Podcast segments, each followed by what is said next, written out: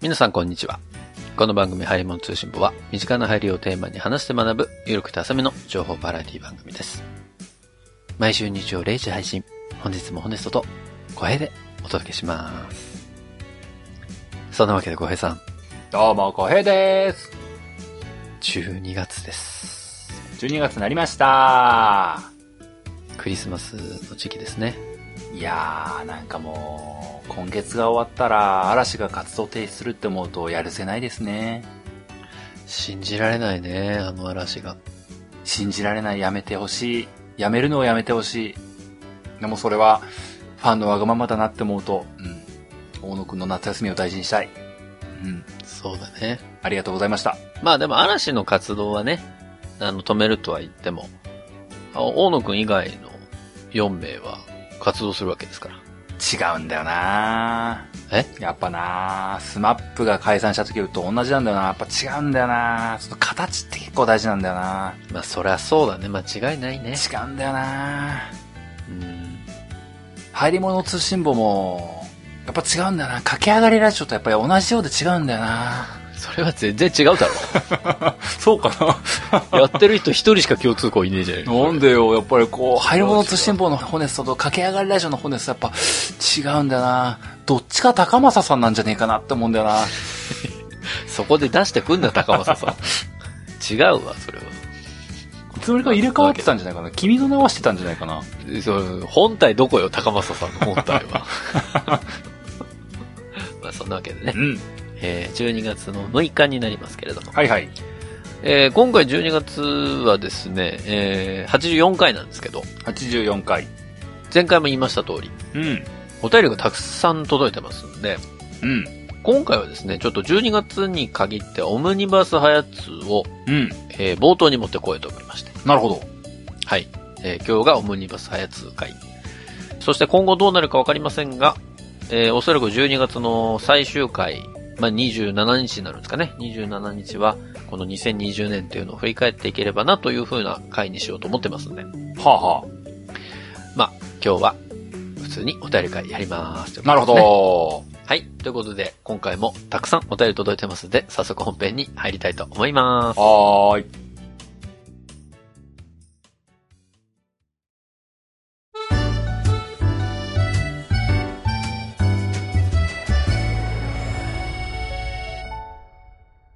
はい。ということで、早速ですね、うん。これは、あーブレンの募集にご応募いただいた方々のお便りをですね、えー、これからダダダと読んでいこうと思いますよ。なるほど。ね。皆さん本当にご応募ありがとうございました。えー、そして、まだまだ、あー残ってると思いますんでね。 まだ残ってる。まだ残ってますか。まだ募集してますよ。うんうん。ぜひ、お便りとともに、基本は先着。え、先着です。万が一100本を超える出荷量になった場合、増産はあり得るんですかゾウさんはですね、増産はあり得るんですかイントネーション間違えた。増産はあり得るんですかそれとも虎さんがあり得るんですかトラさんですかね、そういう意 味で言うと。答えがわからない。自分で変なボケかましてからわからなくなった。いや、ゾウさんはしないということです。なるほど。増産はしないと。はい。100本履ければそれで終了。終了と。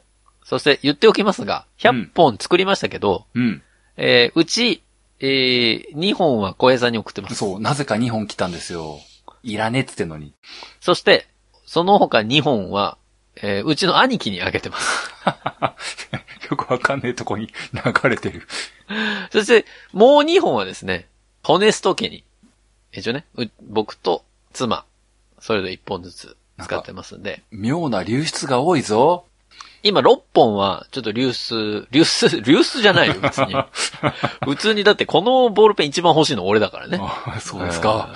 えー。えーだからもう使ってますけど。だから、この収録してる時点であと50本ぐらい残ってるっていう感じになりますんで。まあ例によってね、僕の場合はね、あの、特に使う気もないのでね、あの、僕に出会った時にブレーンよこせよって言ったら持ってたら渡します。まあ、そんなわけで。まだまだ募集してますんでね、ぜひお便り送りいただきたいと思いますけれども。うん。えー早速1通目でございます。えーブラッセルさんからいただきました。ありがとうございます。どうもです。初めてお便りしますということで。あらあら。小江さん、ホネストさん、はじめまして。はじめまして。のっけから申し訳ありません。うんうん。ブレンに釣られて初めてお便りいたします。ブラッセルと申します。おう、そんな人ばっかりっすよ。そう、そういうのを求めてたんですよ。うん。いつも楽しく拝聴しております。ありがとうございます。はい。私は仙台在住で、ええ休日の日課となっているジョギングをしながら、うえ日曜明けに配信されている入り物通信簿を聞いています。うえうえ。おやさんも仙台にいらっしゃるということで、もしかしたらお住まいのそばを通過しているかもしれませんね。そうですね。入り物通信簿は私が最近気になっているワイヤレスイヤホンの情報や、私がそれまで全く知らなかった20の楽しい紹介など、まさに番組名にふさわしい入り物について教えていただける、楽しくためになる番組であり、私の一番お気に入りのコンテンツです。うえありがとうございます。えー季節柄ご自愛いただき、これからも楽しくためになる情報を発信くださいますことをご期待申し上げます。ということでいただきました。ありがとうございます。ありがとうございます。ありがたいね。なんか、まあ、全員のをちゃんとチェックしたわけじゃないですけども、うん。まあ、宮城県在住とか、まあ、東北在住の人も、うん。ちらほらいるんだね。そうだね。いらっしゃるね。いらっしゃるもんですね。うん。うーん、なんかもっと、こう、ローカルニュースとか報道していきますかね。なんでそのサンドイッチマンみたいなことやろうとするのあ、そうだな。サンドイッチマン、習っていこう、習っていこうな。 うん。ぼんやり犬 TV とか言ってな。いや、だから、それ俺わかんないね、そもれっ。とこう、なんかね、あの、仙台市に、あの、あそこに新しいパン屋さんできましたよね。あそこ行きましたみたいな話題とかさ。 それ、そこの会話しかわかんあないし。の、あそこのカフェにあるチョコバナナトーストめちゃうまいですよ、とかっていうのな。行きたくなっちゃうわ。東北行きたくなっちゃう、それ。もっとこう、すごーく地元にフィーチャーした番組にしていきますかまあ、そういう会があっても面白いかもしれないけどね。誰もね、聞いてる人の9割9分ぐらいがね、ポカーンってなる。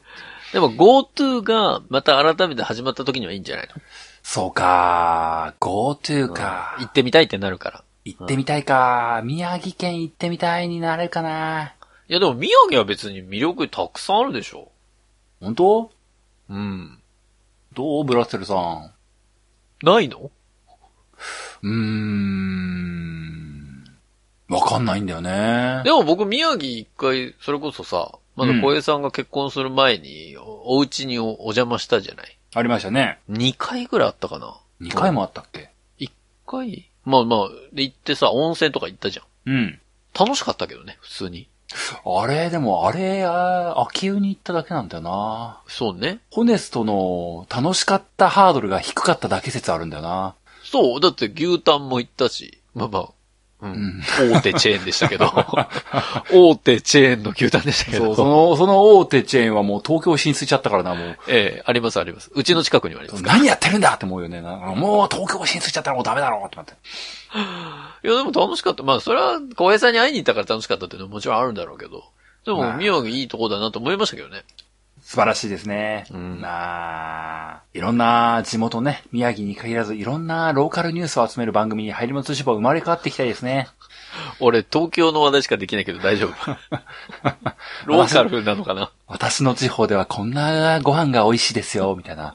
そうですか、今度お取り寄せしてみましょう、みたいな、こう、綺麗な番組にしていきたい。だからそれは、リスナーさんたちからもらいたいよね。うちの地元はこれがうまいです。全国うまいもんジャーニーみたいな感じでな、してな。オンザライスとか言ってな。ジャーニーするんじゃないよ、うちの番組で。まあ、それはそれで面白いと思いますけど。うんうん。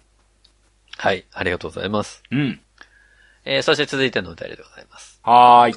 セラヤの父ちゃんさんからいただきました。うんうんうん、なんか難しい名前ですね。 10周年おめでとうございますということで。どうもです。ホネストさん、小平さん、いつも楽しく聞かせてもらっています。うん。メキシコに住んでいる、お聴取歴約4年のサイレントリスナーのセラヤの父ちゃんと言います。メキシコいました、メキシコから。メキシコいや、そこで切るんじゃ ないのメキシコって。そもううなのメキシコってどこって一瞬わかんないぐらいのレベルにいや、疎遠ですよ。アメリカの下ね。アメリカの下ね。はい。えーいつも日曜の朝にぼーっと家事をしながら聞いています。はあ、は仕事の関係でメキシコに単身赴任できてもう5年になりますあ、。へえ。お二人の掛け合いが楽しくニヤニヤしながら聞いています。ありがとうございます。うん。メキシコでは日本のものを入手することがとても難しく、特に文具や家電はほとんど購入ができません。へえ。最近、ゼブラの筆記用具が売られるようになりましたが、おう結構高くて、現地の人には高値の花といった感じです。はあ。海外で日本のボールペンを使うと最後までインクが使えるという当たり前のことに感動します。なるほどね。現地のものは途中でインクが切れたり漏れたりで、うん最後まで使い切るのは非常に稀です。なるほど、なるほど。なので日本の100円ぐらいのボールペンをお土産に渡すとすごく喜ばれます。へえ。日本には年に1、2回帰国するので、このラジオで紹介されたもので気になったものはできるだけ買っていきます。うん安くて小さいものだけですが、うん。う笑いん。えーこれからも楽しいラジオを続けてください。毎週楽しみにしております。といただきました。ありがとうございます。ありがとうございます。ね、メキシコからですって。そうか、日本のボールペンは、海外のお土産で喜ばれるのか。なるほどね。えー、どうする ?50 本くらい送るもう、残りのストック全部になっち ゃうけど。いりますもうそしたらこのセラの父ちゃんさんはもう鼻高々でな。ほらみんな、ブレンだよブレンだよとかうんでもさ、その配られたその現地の方々はさ、言って。流行り物通信簿みたいな うん。いや、いい話じでゃん、しょ。もう。もういいじゃないの。メキシコの方でもツイッターはアクセスできるからもうみんな、ハッシュタグ、はやつ、はやつって書いて。最後までインクが使える、はや、ハッシュタグ、はやつ、はやつ。それ、そうね。そのメキシコで一大ブームになったら、それはそれでちょっと面は白いや。つ、はやつ、はやつって日本語で打ちたいからコピペさせて、とか言われて。どうしよう。メキシコで、その、ポッドキャストのことはもう、ハヤツが代名詞になるみたい な。ハヤツって言ったら、ポッドキャストのことだろみたいな。それを YOU は何しに日本へのメキシコから来た人にインタビューした時にこう言われるみたいなさ。本当に、これ来木た村さんと設楽さんにびっくりされるこれは来るよ。こいつら、はやつってポッドキャストのこと言ってんだってなんか、新鮮なリアクションをいただくパターンですかなんでなんだろうねみたいなその世界線は多分一生来ないから大丈夫だ よ。でもすごいですね。5年メキシコ、単身赴任。なるほどね。すごいね。でもなんか、たまにそういう仕事で単身赴任とかで聞くけどもうんさ、うん。寂しくないですかそれ言ったら寂しいでしょ。僕絶対ポッドキャスト始めちゃうもん、そんな環境にいたら。いや、あんたはもうやってんのよ、別 に大大丈丈夫夫だなって、ポッドキャストしようとかって。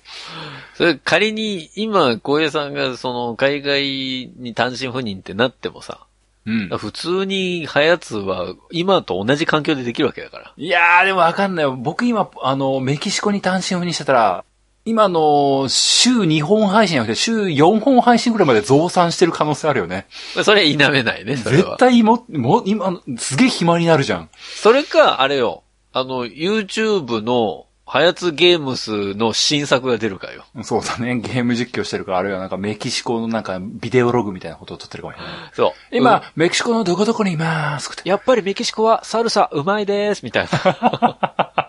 そういう。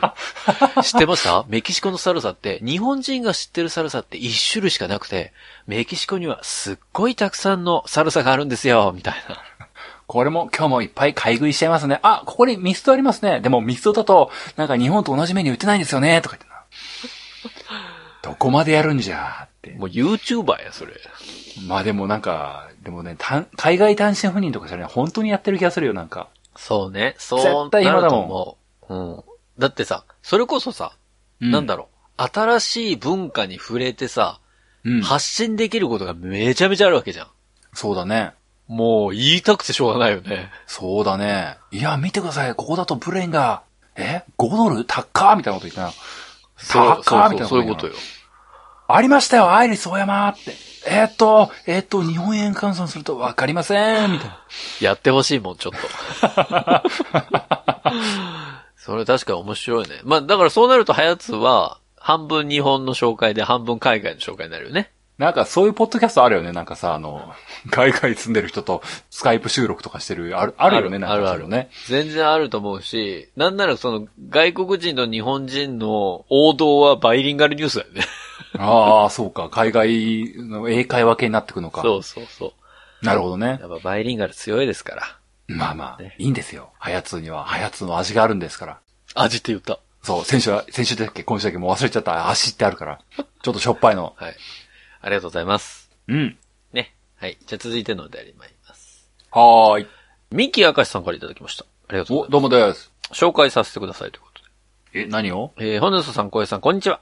うん。今日は光の語好きのお二人にぜひ紹介したい本を持ってきました。へえ。その本は、えー、荒井元子著、中高文庫館、元子の語、サルスベリが止まらないです。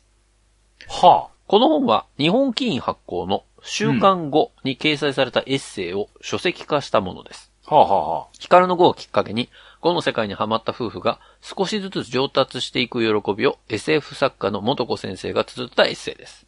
あ、へえ。碁の専門誌に、弱い人の話も聞いてという気持ちで連載をされたそうです。ぜひご一読くださいませ。はあ。推進、7、8年の壁の向こうは、15年の壁があるようなので、頑張ってください。 15年の壁。 15年、ポッドキャストを配信すると、やめがちっていうことですかね。いや、もうやめていいでしょ15年やったら。う。なんか、いいでしょう。 てか、だから、タームは、7年半ってことだね。そんな、そういうことでしょ ?7 年半、7年半で15年ってことでしょそのタームはなんか初心者殺しもいいとこだよだからね。 22年半で第3の壁があるってことでしょもうもっともっとこう、スッと始めて、スッとやめてもいいんだよ。何に縛られてんだろうね、これはね。本当にもう、いいんだよ。長く続けることが正義じゃないから、別に。本当だよ。ねえ。えー、これは、こういう本があるということでね、言っていただきましたけど。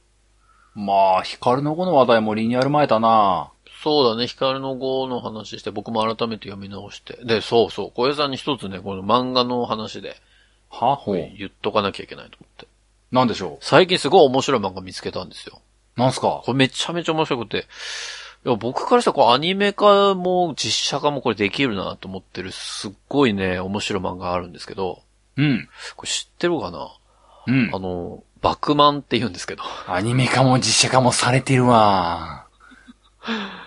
最近あの、アプリのピッコマでね、あの、無料で全部読めるってずいぶん昔の拾ってきたね。 言って。じゃあ久々に読んでみたくなっちゃってさ、バクマン。おーん。全部読んだんですよ。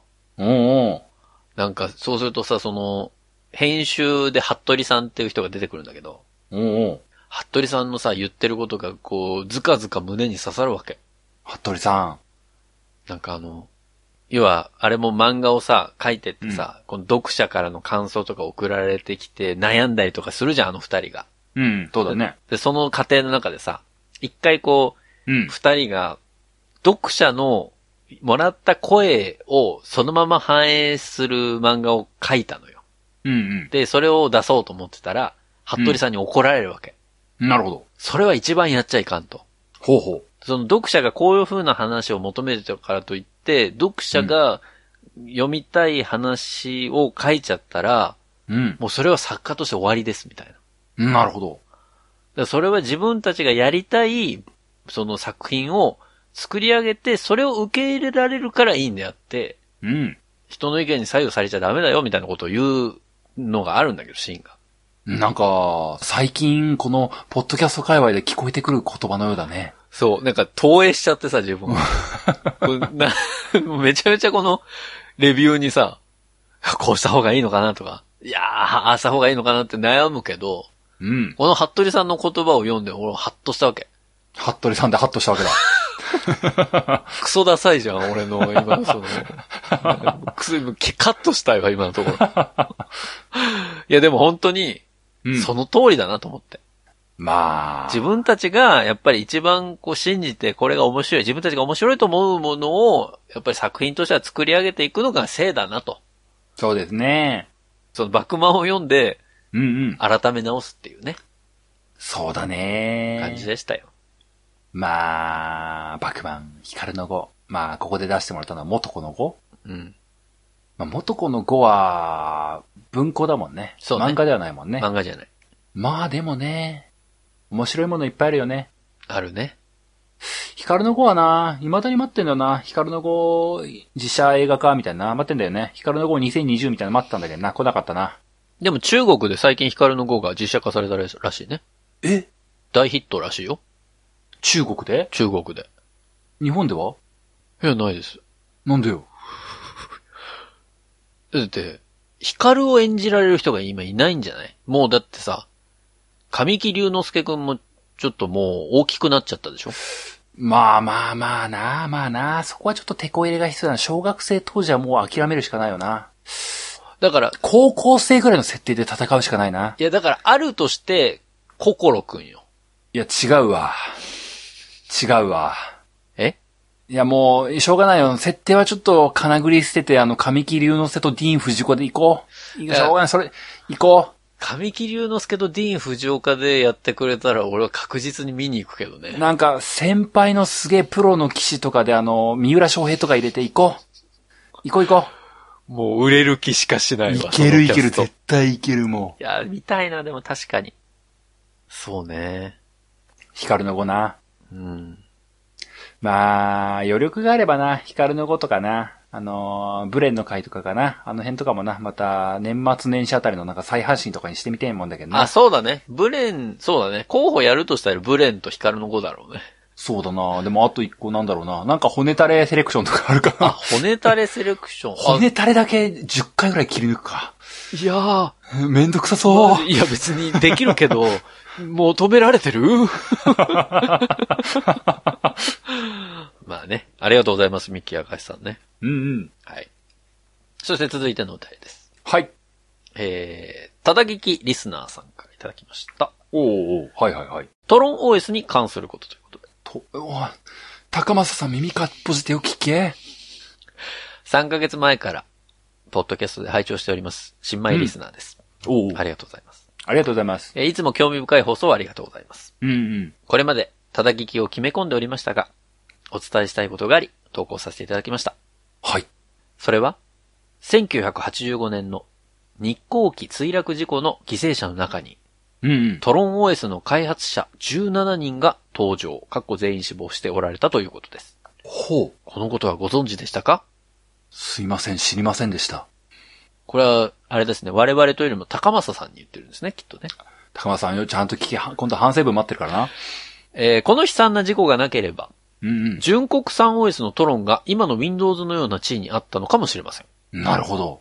ここからはあくまで信じるか信じないかはあなた次第の都市伝説レベルなのですが、なるほど、なるほど。墜落した日航機123便は、この開発者たちを亡き者にするために追撃されたという噂が当時より囁かれていました。へえ。そうなんだ。まあ私は実際には追撃というような陰謀はなかったと思いますが。ね。陰謀論みたいな話ね。あり、ありますよね。でもそういうの大体出ますよね。うんえーそのような不幸があったにもかかわらず先日の放送でトロン OS が現在影の主役として活躍しているのを聞いてとても誇らしく思いました。あ、高松さん、反省文いらない。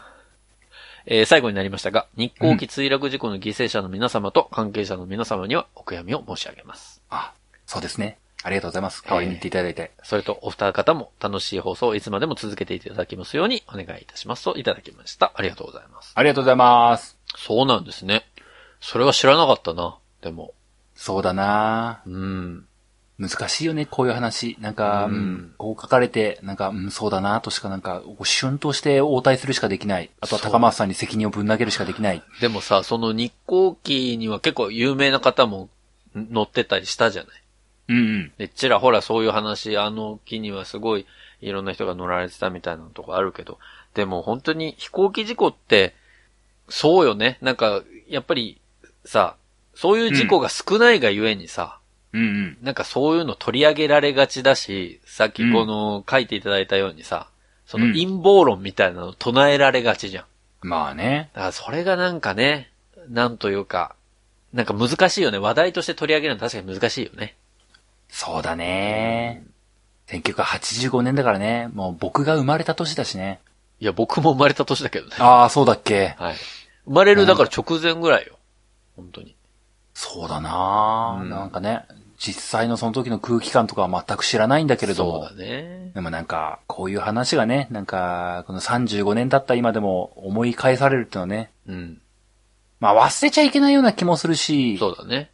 難しいところではあるだと思います。うん。いや、でも、お便りありがとうございます。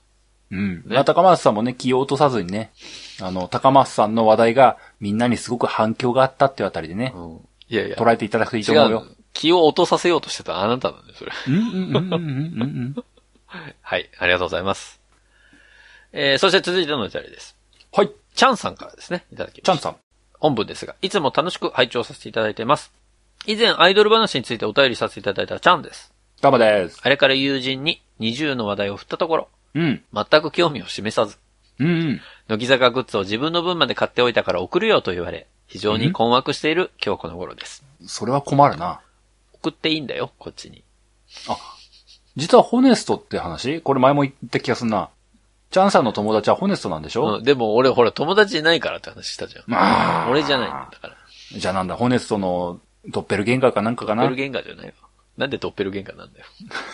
ドッペルゲンガーも多分友達いないわ。えー先日のニトリの重たい毛布についての放送回大変面白かったです。ああ、どうもです。その商品の記事は何かで見ていて気にはなっていましたが、記事以上に小平さんが多くの情報を組み込んでいてすごいなと思いました。うん。えーそしてホネストさんの満員電車の下りはクソ笑いました。クソ笑いました。あんな引き出し開けてくるの普通できないでしょ。そうだね。普通できないね、あれはね。いや、思いついちゃったからさ。俺がこう、圧迫されるとき何かなと思ったら満員電車ぐらいしかなかったから。 えー翌日早速購入しに行きましたが、やはり人気商品らしく12月の受け取りになるそうです。ええ雑誌やネット上の情報にエンターテインメント性を加えられるのがポッドキャストの面白さであり、お二人の番組の味なのだなと思います。まさかの味 が、味が出てきた。 えー10周年おめでとうございます。これからも面白い話題をどんどん提供してください。ということでいただきました。ありがとうございます。ありがとうございます。そうですか。味ですか。味ですねうん。でも、チャンさんにあの、訂正しなければならないというか、釘を刺しておかねばならないことがね、もうまあ、これ何度も言ってますけども、うん。あの、まあ、骨氏はそうじゃないかもしれないんですけども、うん。あの、少なくとも僕の話題の場合って、うん。話題の正確性っていうものはもうかなぐり捨ててるんですよ。うん。もうね、聞いてる皆さんはね、ほぼ全部嘘だと思ってもらいたいんですよ。だから、コントだと思ってもらいたいのだからね。そうなの。こう、なんか、入るもの通しもの世界線って言ってるのもそういう意味合いだしね。そうね。基本的に信じてもらいたくない。あの、重い布団がこれからのお布団トレンドだって言ったけども、多分実際は違うんだよ。でも売り切れてるから。ニトリがいい商品作っただけなんだよ。まあ、それは、まあ、そうかもね。だからね、こう、信じすぎず、うん。話半分、まあ大体嘘なんだろうなって、いうぐらいで聞いていただければね、タイガーは立派な会社だし、シャープも立派な会社だし、そう。間違いない。寺尾源は成人君子みたいな人間だからね、間違いないね。おしとやかで、品のある、いい大人なんだから。それはちょっと否定しとこうかなえ。ー、知らない人をボロクソに言う っていうね。最低な番組ですけど。ええそのうちうちの番組名、都市伝説になってるかもしれないですね。そうだね。あの、都市伝説、コヘイとホネストのイルミナティみたいなことになった な。コヘミナティとか言われたいやいやな。ホネミナティかな。あっちのアートワークも確か白と赤だ けど。違うか。イルミナティだけパクるな、そこは。いつの間にか書体が一緒になってんだよ な。流行り物通信簿ってなんか明朝体になってる。明朝で。やめなさい、パクるの、本当に。ありがとうございます。うんうん。はい。では続いてのお便りです。はーい。早いもの副業ということでいただきました。うんうん。えー、小平さん、本ソさん、オンチャスおん、おんちゃす。グランパと申します。どうもです。いつも仕事のお供に楽しく聞かせていただいております。ありがとうございます。この度、ブレンをいただけるということで、ブレンならぬ筆を取った次第でございます。おおうおう便りらしいことを書けとのことでしたので、うん。最近私の中での最重要事項を書いてみようと思います。はあは最近の状況から、私の勤める会社も、すぐにどうこうはないものの、行き先が不透明かつ不安になってきたように感じています。あ。うんうんそこで、会社に依存しない収入源が欲しいとも思い、うん。いろいろ探したり、試したりしているところです。うん。そこで流行り物通信簿でもぜひ、最近の副業、かっこサラリーではない収入について取り上げてほしいと思います。なるほど。小平さんの無邪気なボケ、ホネストさんの軽妙な語り口とツッコミが大好きです。うんうん。これからものびのび楽しい配信を楽しみにしております。それでは、オンチャスということでいただきました。おんちゃす。オンチャスって何わかんない。挨拶なのね。おんちゃす。なんだろう、これ。昼の挨拶夜の挨拶これ。夜の挨拶あるその、昼夜あるこれ。いつでも使える系のやつああ、どの時間にも対応する万能な挨拶ね。こんにちはーすからの派生ってこともしくはこう、文章の頭とお尻に入れ入れてるから、こう、あの、開始エンドみたいな意味合いってことプログラム的な話それ。すげえな。い if 文書いたら必ずあの、閉じなきゃいけないみたいな、そういうエン話。ドイフみたいな話やめなさいよ。それ聞いてる人のどれぐらいの人がわかんないよ、その。あ、ここでオンチャス構文始まった、みたいな。あ、ここでオンチャス構文終わった、みたいな。サブで始めたらエンドサブで終わらなきゃいけないっていう、そのね。なんかもう本当にビジュアルみたいな話です。そう、あの、討論文、討論の話題に被せてきたってことか、これは実は。 高度な笑いやな、それ。まあね、でも副業ですって。もう副業はだってもうおすすめなの一つですよ。この間ね、ホネスやってたじゃんね。はい、エキストラですね。そう。れはグランもうパさんいけるよ。これはグランパさん。ん年齢書いてないけど、間違いなく、おじさんでしょまあ、オンチャス使うところから、まあそうだろうね。ああ、オンチャスって何昭和の言葉ってことわかんない。でも、うん、そうね。いやエキストラ普通に最近人気出てきてるらしいですからね、副業で。まあ、全然いいんじゃないですかあの、お住まいの近くでうん。副業して、うん。ね、全然だって、撮影時間とかに合わせることさえできれば、そうね。ひょいっと言って、そう。まええあ、ある種、普段着がね、現職じゃなきゃいいんでしょ現職のスーツとか持ってなきゃいいんでしょそうそうそう。検職のスーツなかなかないけどね。 あの、カズレーザーみたいなやつ。真っ赤なやつね。あれじゃなきゃいいんでしょそうそうそうそうそう。あとあれじゃないココナラとかさ。なんかそういうああ、まあね、よくあるやつだよスね。キルを売り買いできる系じゃないの。まあ、あとはやっぱり、基本はホネさんの真似事だよね。あの、結婚式向けのムービーとか作り出してああ、ねそ。うしてる。それ君もやってるからね、そういう時はあれでなんかそうそうそう、厳密になんか、あの、見積もりとか出すようにすればきっと儲かると思うそうよ。そう。だから、ムービーだけじゃなくて、席次表とか、その席表とかも、あれ、作って、安く作ってあげるよ、みたいな。全然、多分、儲かりますよ。もう恐ろしいね。うんホネスとは副業の塊だね。ただ、大半お金もらってないですけどね。 行じゃないっていうね。うんまあもしくは全力 YouTuber 宣言だよね。まあ、それはあるね。YouTuber。なかなか難しいですけど。何しよっか、今から YouTuber だったら。他の人がやってないことやりたいよね。やるんだったら。そうだな他の人がやってない YouTube のジャンルってなんだろうななんだろうね。大体やられてるもんね。まあな、大体もう YouTuber 踏み荒らされてってるからなうん。なんかすっげえくだらないことばっかりやる。まあ、それもあるもんな、別に。あるもんななんだろうね。ないな。結論ないなで終わる。 これお便りもらって。エまあキでもストラしよう、エキストラエ。キストラしましょう。うん、エキストそれおラしすすようめですよ。そうそう。で、なんかこうみんなで合流してな。うん。これ、なんか一気になんかすごい、エキストラ集団としてな。勝手に事務所まで立ち上げてな。あの、YouTuber もなんか事務所とかできたじゃん、急 に。ウーウムねームみたいなのとうんあれ、あれ立ち上げてさ、あの、 あらゆるエキストラからあの、ピンハネするっていう業態まで持ってこうぜ。はやつは悪どいな、なんか。そう、なんか、はやつーとか言って、ハッシュタグはやつーみたいな事務所の名にしてな。まあ、しませんけどね。うんはい。ありがとうございます。うん。うん、ありがとうございます。えー、そして続いてのお便りですけれども。うんうん。あつーさんからいただきました。はい。えー、ホネソさん、小平さん、こんにちは。こんにちは。イヤホンホルダーを未だに愛用しているあつーと言います。ええありがとうございます。使い始めた頃はで、えー通勤電車内でイヤホンホルダーが表になるとちょっと恥ずかしくて裏返してました。すまなかった。しかし今では全く気にせず、ホネソさんと小平さんをガンガン宣伝していますよ。宣伝になってるかな。いろいろポッドキャストを聞いている時期もありましたが、やはり流行り物通信簿が一番落ち着きます。ええバルミューダ、ザ・トースターやリアル脱出ゲームなど普通に購入したりハマったりさせてくれましたし、ニトリの布団も少し興味が。おお。仕事や子育てなどでお忙しいでしょうが、これからもお体に気をつけて楽しい放送をお願いします。ということで、いただきました。ありがとうございます。ありがとうございます。ずいぶん長いこと聞いていただいてますね。イヤホンホルダーも100回記念ぐらいだったよな。そう、100。回記念だったね、あれは。聞きすぎだて。もう400回以上聞いてるわけだからね。いや、まあ、聞いてるっていう事実は、もう構わないんですよ。うんうんありがたい限りなんですけども。忘れてなぜもう、昔のこと忘れてでも確かにリアル脱出ゲームもやったもんね。懐かしい懐なかしいです。バルミューダザ・トースターだって結構前の話題なんだよね。結構前よ。そうそう。いや、みんな意外とやっぱり印象に残るものは覚えててくれてるってことですよ。本当、うん。第342回何やってたか覚えてる全然覚えてないな。まあ、僕もね、言っといてね、全く覚えてないよね。 342回ってなんだろう、全く覚えてないよね。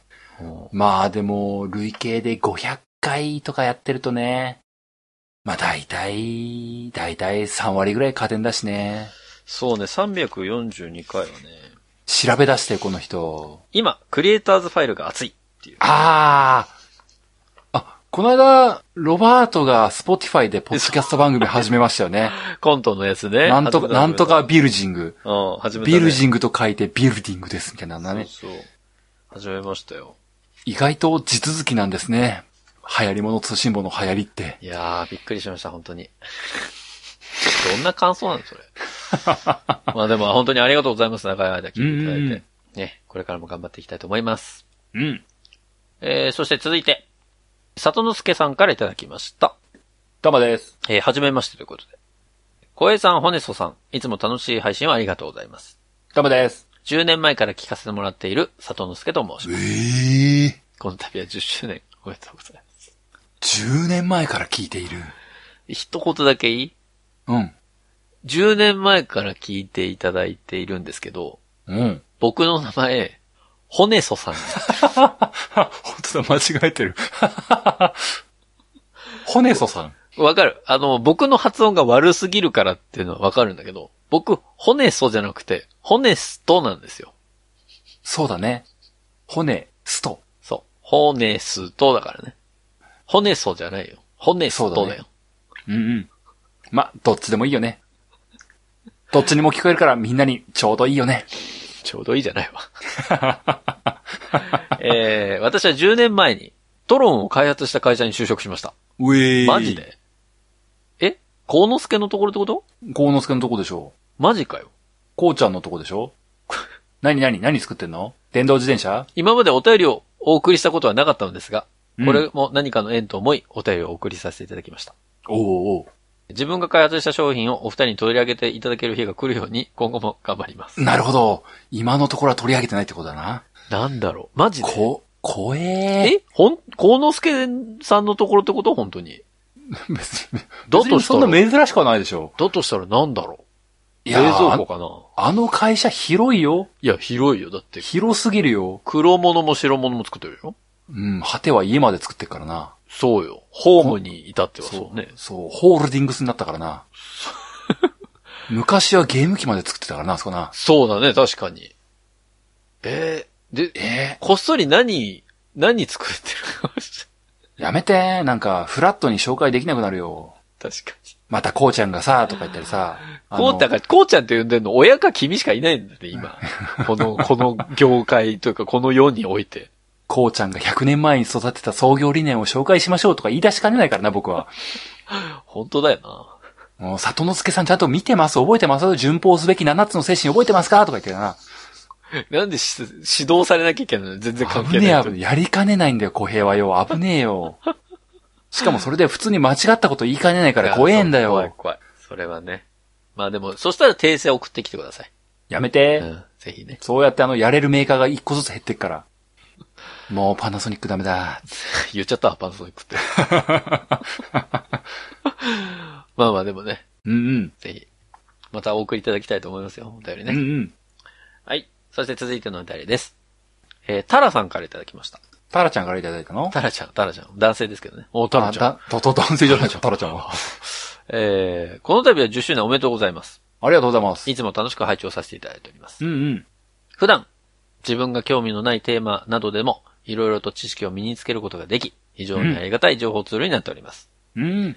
私はハヤツーがなければ、二重の存在すら知らなかったと思います。うんこ。れからも多くのリスナーのために継続してください。ということでいただきました。ありがたい。ありがたいね。こういう今すぐレビュー欄にこれ書いてほしい。あ、確かに。なんかテンプレみたいな、ほ綺麗ななんかね、はやつが求める理想の褒め言葉が来たわあ、よ。ほんとそう。これで星5だったらもう言うことなし。そう、もうなんか量産してほしいね。これで星5を埋め尽くしてほしい ね。いくらスライドしてってもずっとこのレビューだって。あーもう気持ちよさしかないっていうの ね、そうなると、たまにちょっと星2ぐらい欲しいなと思っちゃうよね。もうね、なんてわがままなんだこいつは。でも大丈夫。僕の心の中には爆満があるからもう大丈夫です。 はい。ありがとうございます。本当に。ありがたいお言葉いただきました。うん、ありがとうございます。えー、そして続いて、ののさんからいただきました。お、ののさん。はえー、10周年ロゴアイテムにマグカップをということで。あ、えー、10周年おめでとうございます。ありがとうございます。旧ハヤツーのすずりマグカップを愛用しているののです。めちゃくちゃ懐かしい。ありがたい。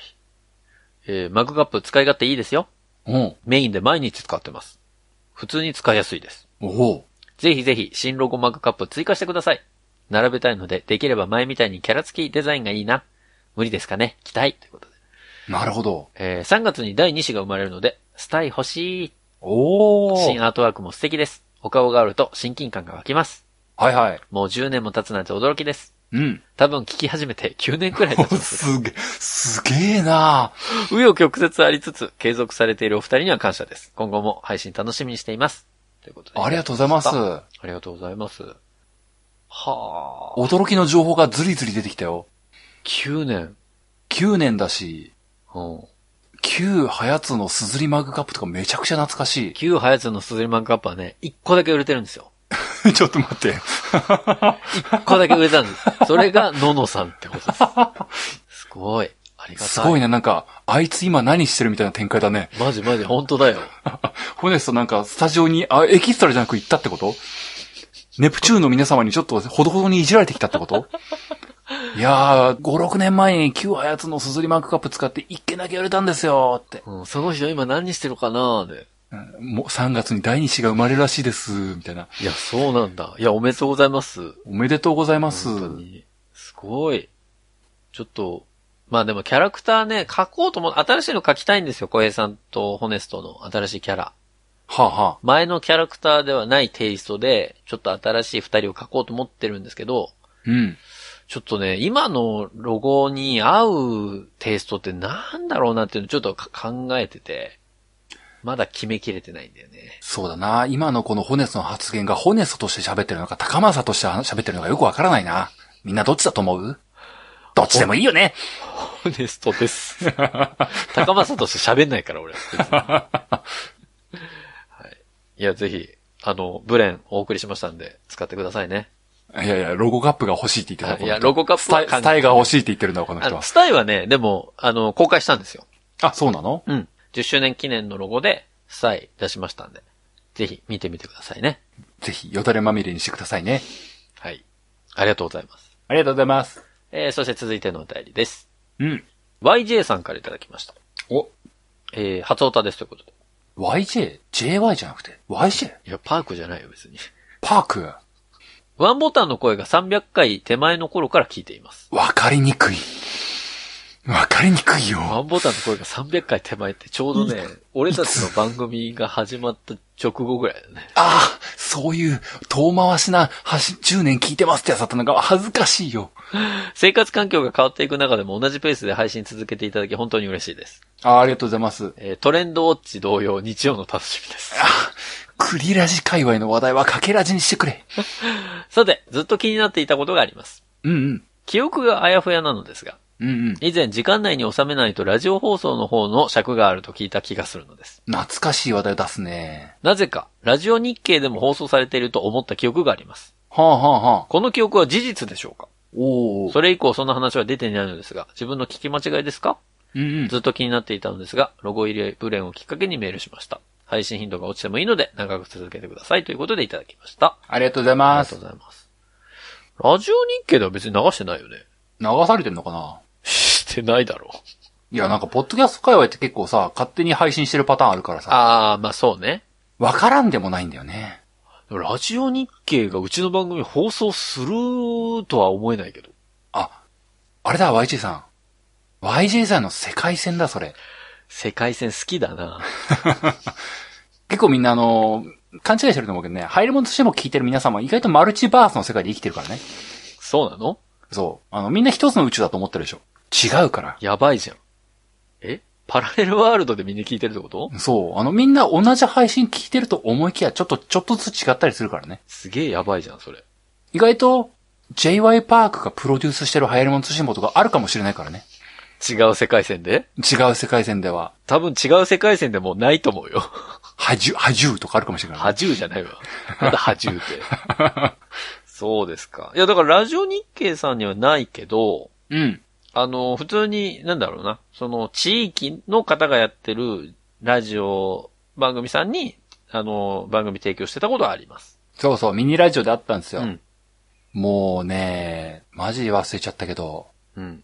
本当に覚えてないんだけどね。未だにツイッターアカウントはフォローしてますけども、ツイッターアカウントのなんか内容はだいぶ変わってきたなと思ってるんで、そういうことだろうなって思ってます。そうね。だから、まあ55分っていう枠をいただいてたんで、それでずっと配信してきましたけど、まあ、んその枠をね、あの、リニューアルとともに取っ払ったという感じですかね。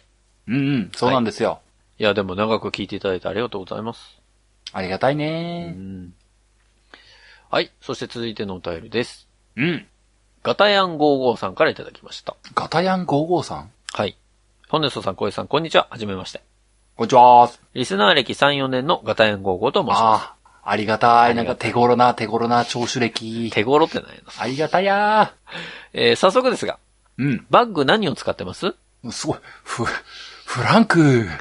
私は小学5、6年でランドセルを卒業して、おうリュックに変わり、おう中学もリュック、おう高校からトート、おう社会人でショルダおうおうーからのランニングリュック、おうまたトート、おうと悩みに悩んでいます。うん。それぞれメリットデメリットあり、えー何を優先するかだと思うのですが、うんうん。私は最近は容量、取り出し性、肩の負担、動きやすさをトータルで見ると、メッセンジャーバッグがいいのではと、商品を探しにネットの海にダイブの日々です。おー。お二人はどんな考えでどんなバッグを使っていますか本題ですが、ペンください。ということでいただきました。うんなるほど。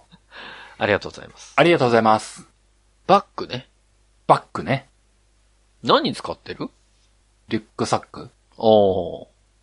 なんかこの、2020年から、2020年だったかなギリギリ2019年かなうん。からもう仕事はリュックになりましたね、僕。あ、そあの、いわゆるビジネスバッグはやめましたね。う。まあでも、大変奇遇なことに、はあはあ。私も2020年からリュックになりまして。おおまあまあそんなもんじゃないですかうん、その、普通の手で持つ、あの、ビジネスバッグをもともと使ってたんだけど、うん。リュックになりましたね。うんうん、うん。というのも、うちの子、まあまあ、去年から保育園に入れてるんですよ。うん。で、まあ、その時はまだ、ベビーカーで園まで行ってたんで、ほうほ普通に手持ちのバッグでよかったんですよ。う。うんでも、こう、年次が上がって、うん。うんうん。ベビーカーじゃなくて歩いて登園するようになってからは、うん手持ちでバッグを持ちつつ、子供の手を持つと、うん。何かあった時にとっさの対応ができないので、 そうだよね。急に横から蹴りが飛んでくるとかあるもんね。今、そうま、マジである し、こう、いきなりこう手離してどっか行っちゃうってこともあるので、そうだね。それを考えると、やっぱりリュックの方が、こう、機動性があるっていうこともあって、うん。今年の4月 ?3 月4うん月ぐらいからは、もうリュックにしましたね。なるほど。ただ、そこからコロナに入っちゃったので、ほとんど、あんまりリュック背負ってないんですけど。なるほど。うんまあでもリュック使い勝手いいなと思って今は使ってます。まあ、うん。僕から出せる答えは特にないんですけども、うん。ここでおすすめのポッドキャスト番組がございます。えそんなのがあるんですかそう。どんぐり FM です。まあ、ただ。どんぐり FM でバッグ何使ってるっていう感じの回がありますので、それ、ちゃんと聞いてみてください。もうめっちゃどんぐり FM 押すやん。その数回先で、この間のバッグも人にあげちゃったんですよねって言ってますから、ブコーってなりますからね。いやー、どんぐりさんらしいね。そう。そのね、なんかね、あの、この間言ってたことと全然違うっていうのがね、いやーあ、の、悪びれることもなく、さすが。ずんずん前に進んでいく感じ、かっこいいなって思うんですごす。いな。さすがどんぐり FM さんですね。そう。あれがどんぐり FM の持ち味。いいと思います。ぜひ、いろんなね、バック経験されてると思いますけど、片山高校さんも。うんまあ、ぜひそちらもお聞きいただきたいなというふうに思いますよ。うん。うん。はい。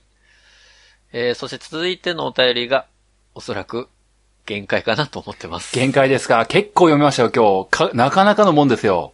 え、結構読んだけど、まだ、あと40通以上。そうだな。いや、一人一人になんかね、なんか普通に5分10分とか時間を使うべきだとは思ってるんですけどもね、そうもできなくて大変申し訳ございませ申しん。訳ない。まあでも、今日の最後のお便りでございますよ。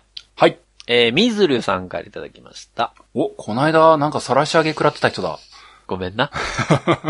はじめまして。うん。アンド、ホネソさんのエキストラ話が聞きたいです。ということでいただきました。おうおうおう。初めてお便りします。みずると申します。どうもです。 2019年10月のゲームなんとかファンフェスタの際に、入り物通信簿を知り、毎週聞き始めるようになりました。 あ、そこからなんだ。嘘です。なんでよ。というのも嘘です。ちょっと待って。どっちだは冗談フェイントはさておき、あ、ホはネあス、トさんと小江さんの軽快なトークに惹かれ、聞いた回にはツイッターでコメントを書くくらい、毎回楽しくハヤツを聞かせていただいております。過去これは本当です。ああ、よかった、よかった。嘘ですって来んのかなって思ったよ。この度は10周年記念プレゼント、星さんにお便りを出しました。うんうん。とはいえ、それだけだとホネストさんが泣かれるということなので、話題もご一緒に提供させていただきみんな優しいよね。ホネスト泣かそうってやついなかったもんね。ます。確かに。ありがたい。ホネスト泣くともう鬱になってやめちゃうのかなって思ってんのかな。やばかったからね、あの話してる時。こいつ、アホなんじゃないかって思うぐらい、なんか、いやー、ポッドキャスト打つだよ、みたいなこと言ってるから。本当やばいやつ。えー、ホネソさんはエキストラとして働いていたことがあるということでお聞きしてみたいことがあります。おうエキストラの方々はどのようにして表情を演技されているのでしょうかおうはというのも、コメディ番組、ガキの使いあらへんでの年末スペシャル、絶対に笑ってはいけないに出演しているエキストラの方々が、笑わないのを見て、どうやって笑いをこらえているのか気になっていました。あ。はあはもしかして笑わないプロいや、実は名は知られていないけど、名のあるモブ役者の方々など考えたことがありました。あ。うんうん。もし何かご存知もしくは思いつくものがあればお話ししていただけると幸いです。うーん合わせて、なぜエキストラの道を進まれたのかというお話も聞けるとさらに嬉しいです。うんうん最後になりましたが、ハヤツ10周年おめでとうございます。これからもホネストさんと小平さんの楽しいトークを楽しみにしております。それではお体にお気をつけくださいね。ポッドキャストは声が命。歯の声には夢目。お気をつけくださいね。 ということでいただきました。ありがとうございます。ありがとうございます。あー、なるほど。エキストラね。ホネスト今年風邪ひいてないんだよないや、今ね、ちょっとやばい。あ、本当に喉ちょっと痛い。もっとこう、あの、ちゃんとね、あれだったんだよね。あの、計画ではね、あの、お後がよろしいようでに出た後に、あの、ホネスト風邪ひきまくってて、もうどれがどれだかわかんねえよ、みたいなこと言っていうのがね、理想論だったんですけども。そうですね。11月の下関ですか。21日に配信予定だった下関なんですけど、ちょっといろいろありまして、配信ができなくなっちゃったということでね。うんうん。 ついぞ、ホネストは、お後に出てないんじゃないか疑惑 がそうそう結局出てなかったんじゃないか説も流れたんですけど、ね、あったんですけど。まあでも、今のところ鼻声にはなってないね、確かに。そうだね。うん。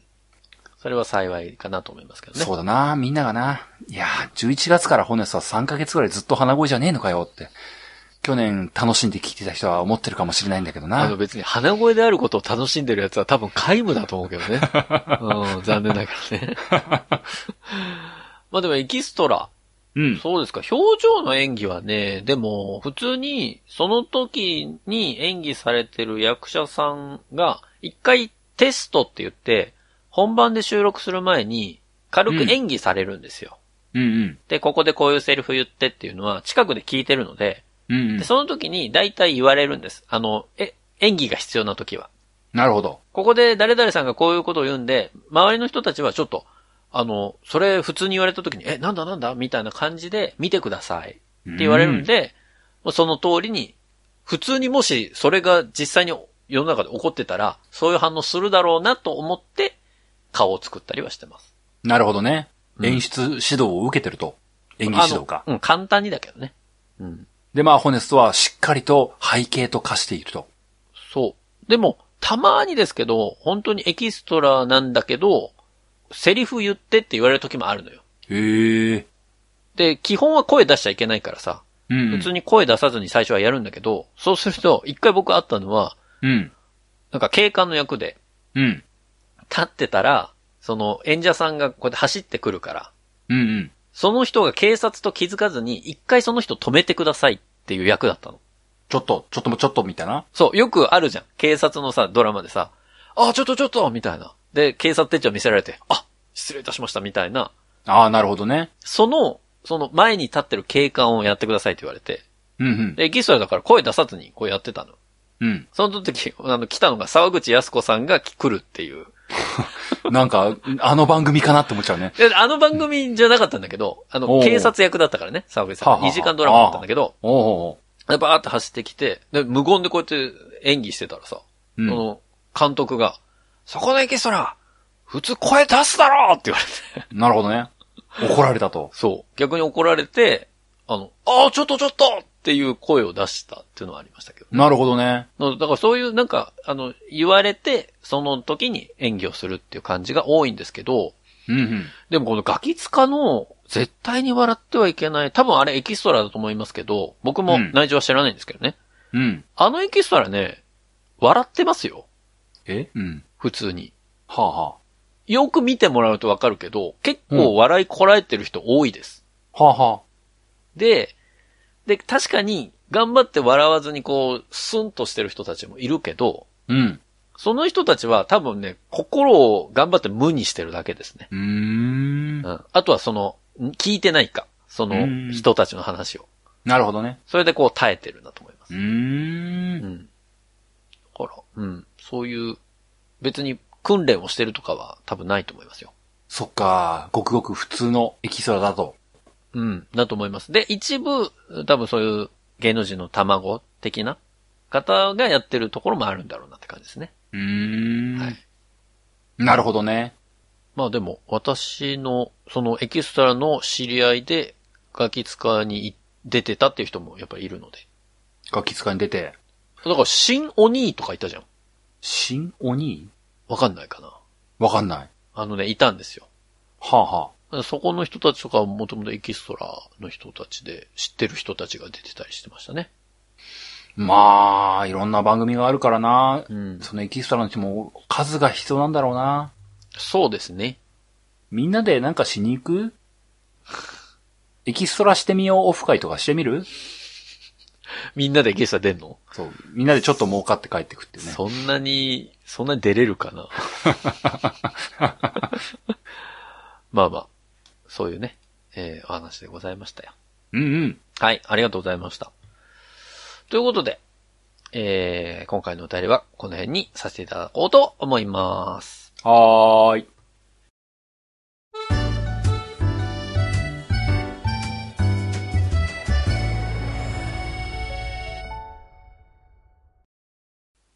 流行り物通信部は、パーソナリティ2人が考える面白みを優先した番組作りを行っております。番組内での商品、サービスの紹介は、面白みを優先するあまり、誤り、語弊のある表現を用いてしまう場合がございますので、内容の審議によくご注意いただくようお願いいたします。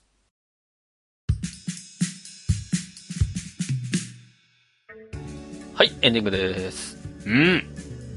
まあね、お便りまだまだありますけれども、時間もちょっと長くなってまいりましたね。今回はこの辺にさせていただきましたけどもね。そうだね。もう、読み終えないんだろうな。年内まあ年、年内でも済むもう、永遠に終わらないお便りストックになったんだなっていう気がするな。それは、そうかもしれない。いや、でもね、一個お願いというかね、怖いのがね、うん。読み切った時にもう二度とお便りが来ないっていうね、リバウンドなんだよね。わかるわかる。お便りリバウンドね。そう、あの、急にゴーンって集まって、しばらくそのお便りを読むのに必死になって、うんあの、お便り感が乱発した時に、うん。あーこの番組はお便り会ばっかじゃねえかよ、みたいな、内訳かよ、みたいなことになって、年明け1月2月くらいから、スンって全く来なくなるっていうのがね、一番辛いんですよね。あるある、あるあるですね。うちの番組ね。ああ、そう、めっちゃ辛いんだよね。まあでも、ちょっと、このお便りは順次、またお便り会で読んでいこうと思いますんで。